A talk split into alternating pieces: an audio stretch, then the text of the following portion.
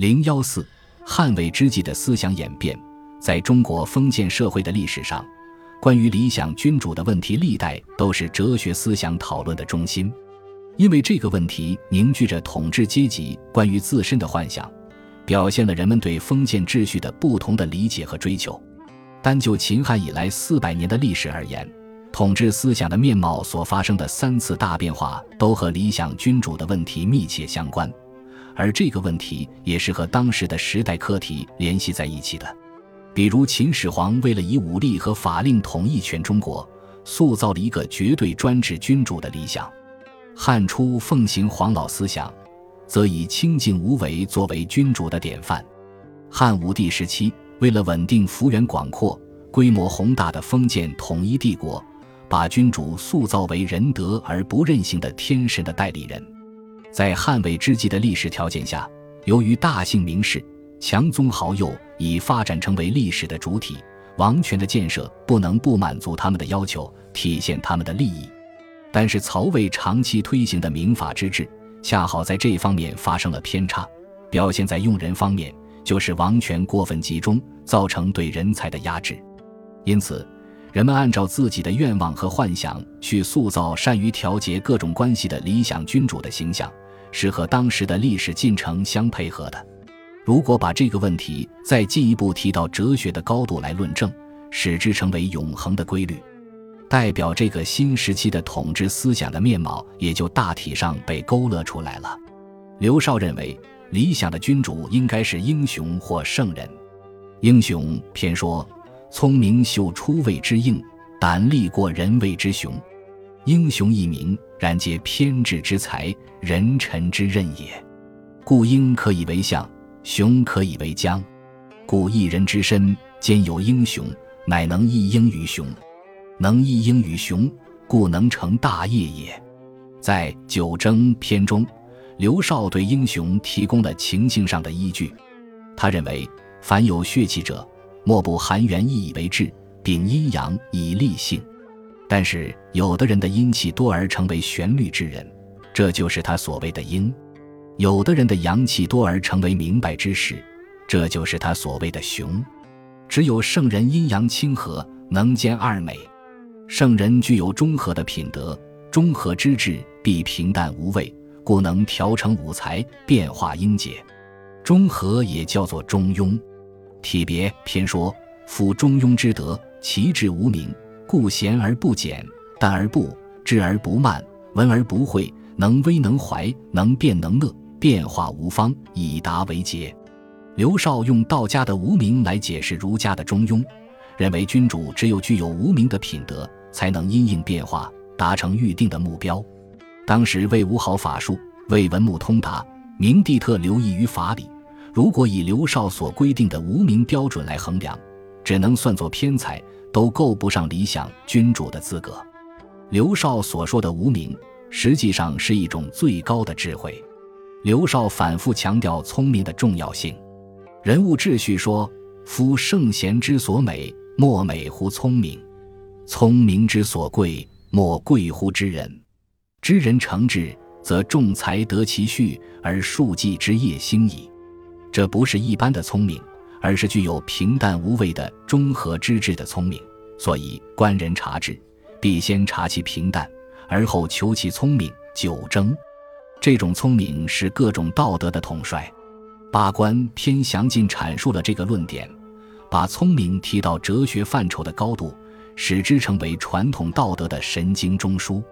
刘少说：“夫人者，德之基也；义者，德之节也；礼者。”德之文也，信者德之固也，智者德之帅也。夫智出于明，明之于人。由昼之待白日，夜之待烛火。其名义圣者，所见极远。是故别而论之，各自独行，则人为圣；合而俱用，则名为将。故以名将人，则无不怀；以名将义，则无不胜；以名将礼，则无不通。然则苟无聪明，无以能遂。圣之为称，明智之极明也。在当时的历史条件下，确实需要一种最高的智慧来解答时代的课题。但是智慧必须是主客合一的产物，应该包括主体和客体两个方面。如果单就认识主体立论，强调聪明的重要性，而不阐述它在客体方面的依据，这种聪明也就成了无源之水、无本之木，难以成立。刘少在《彩礼》篇中探索了这个问题。他说：“夫见识立义，莫不虚理而定。夫礼有四部，若夫天地气化，盈虚损益，道之理也；法治正事，事之理也；礼教仪式，义之理也；人情疏机，情之理也。四礼不同，其余才也。虚名而彰，名代之而行，是故之于礼和。”和而有名，民族建立，礼足成家，是固执性平淡，私心玄微，能通自然道理之家也；智性警澈，权略机节，能理繁肃，事理之家也；智性和平，能论礼教，辨其得失，义理之家也；智性机节，推情原意，能使其变，情理之家也。这一段话充分表现了刘少理论上的缺陷。刘少所见的理，不是囊括宇宙。统贯天人之理，而是平列为四部的分理之理。虽然这四部也包括宇宙、法治、礼教、人情，但是由于缺乏一个最高层次的哲学范畴来统律，无法组成为一个有机联系的系统性的结构。在这一段话中，至于礼和代表了刘少的基本思想。所谓智，指的是人所禀受的元气，也就是人的具体的气质和情性。人的认识能力受先天禀赋的制约，具有某种智的人只能认识与之相合的理。由于智各有特点，互不相通，因而个人所见的理自然不相同。虽然刘少也承认有一个天下之理，但是按照这种说法，这个天下之理并不具有认识客体的普遍性的意义，实际上被人们的先天气质分裂成一个一个的碎片。王弼在《老子指略》中批评杂家说：“杂以行物，秽乱必兴。”从刘少的人物志，我们可以看出，当时孕育新哲学的过程已经接近完成，只是缺少最后一块理论基石，把宇宙、法治、礼教、人情之理统统串联起来，提供一个世界统一性的根本原理。哲学思想的发展是一个需与时不断转化的辩证的运动过程，有时候。越是忙碌于现实，反而不能把握现实。如果和现实保持一定的距离，而转回到自身，却能更深刻地把握现实。当时除了由关心紧迫的现实问题而发展起来的儒家的经学、诸子的政治谋略学和综合明实的人才学以外，还有一种似乎脱离现实的玄远之学。这种玄远之学站在更高的理论层次，探索世界统一性的根本原理。为新哲学熔炼了最后一块理论基石，《三国志·魏书·荀彧传》注引晋阳秋《荀粲传》说：“粲子奉谦，粲诸兄并以儒术论义，而粲独好言道，常以为子贡称夫子之言性与天道不可得闻。然则六极虽存，故圣人之康比。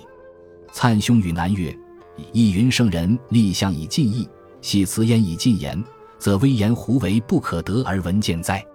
粲答曰：“盖立之威者，非物象之所举也。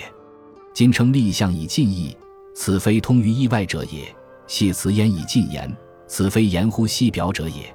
思则象外之意，细表之言，故运而不出矣。太和初，道经义于复古谈，古善明理而灿上玄远，宗旨虽同，仓促时或有隔而不相得意。”裴惠通比我之怀，为两家其义，请之。灿于古善，荀粲出身于儒学世家，青年早逝，未入仕途，和王弼的经历大致相同。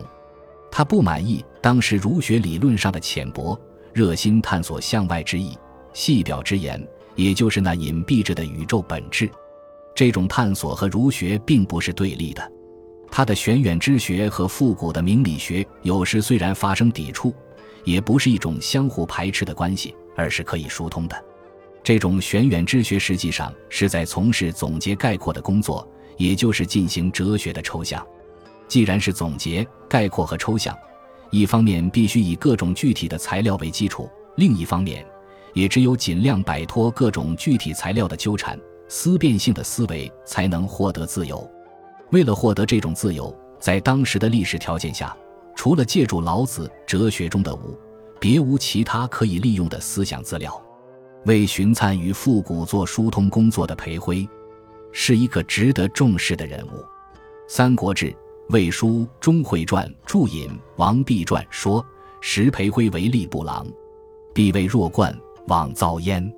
辉一见而异之，问弼曰：‘夫武者，成万物之所资也。然圣人莫肯至言，而老子深知无极者何？’玄学所讨论的这个重要问题，首先是由裴辉提出来的。”《三国志·魏书·管路传》注引《陆别传》记载：冀州裴使君裴辉，才理清明，能事玄虚，美论亦极老庄之道。裴辉对管路说：“无数与评书何晏，共说老庄极易，常觉其辞妙于理，不能折之。何尚书何晏，神明精微，言皆巧妙，巧妙之至，待破秋毫。”君当慎之，自言不解，以久事，必当以相问。从这些史料来看，裴辉也是三玄之学最早的提倡者。在汉魏之际这个历史阶段的后期，思想的重点已逐渐从对现实问题的关注转移到玄远之学上来。由于时代的苦难、政治环境的恶劣、民法之治的流弊长期不能铲除。知识分子痛切地感受到理想与现实的激烈冲突，人格和心理状态大都是分裂的。以曹植为例，黄初太和年间，他的作品明显地流露出两种矛盾的倾向：一种是如《求自是表》所表现的肯定现实、忧国忧民，向外积极追求建功立业；另一种则如《世愁文》《独楼说》所表现的抒发个人的不幸和苦闷。消极厌世，从虚无寂灭中追求精神上的解脱，向外追求接近现实的通道越是受到阻遏，向内的追求越是强烈。人们对玄远之学发生兴趣，是以这种历史背景为动因的。这种向内的追求，以扭曲的主观的形式，反映了当时的时代精神，促使人们的自我意识不断的觉醒。黑格尔在《精神现象学》中把苦恼的意识规定为自我意识的最后一个环节，认为人们在这种二元化的、分裂的、相互矛盾着的意识中得不到安静的统一，必须扬弃这种状态而过渡到理性的确定性。当时人们为了摆脱如同曹植所感受到的那种深沉的苦恼，尽量缓解理想与现实的冲突，都在综合儒道方面打主意。王昶是一个典型的例子。王昶热心事务，著《治论》二十余篇，又著《兵书》十余篇。他教导子侄以儒家的孝敬仁义为立身之本，又以道家的玄墨冲虚给他们命名，认为只有这种谦退之德，才能保世持家，永全福禄。他说：“欲使汝曹立身行己，尊儒者之教，履道家之言，故以玄墨冲虚为名。欲使汝曹顾名思义，不敢违越也。”《三国志·魏书·王昶传》。本集播放完毕，感谢您的收听，喜欢请订阅加关注，主页有更多精彩内容。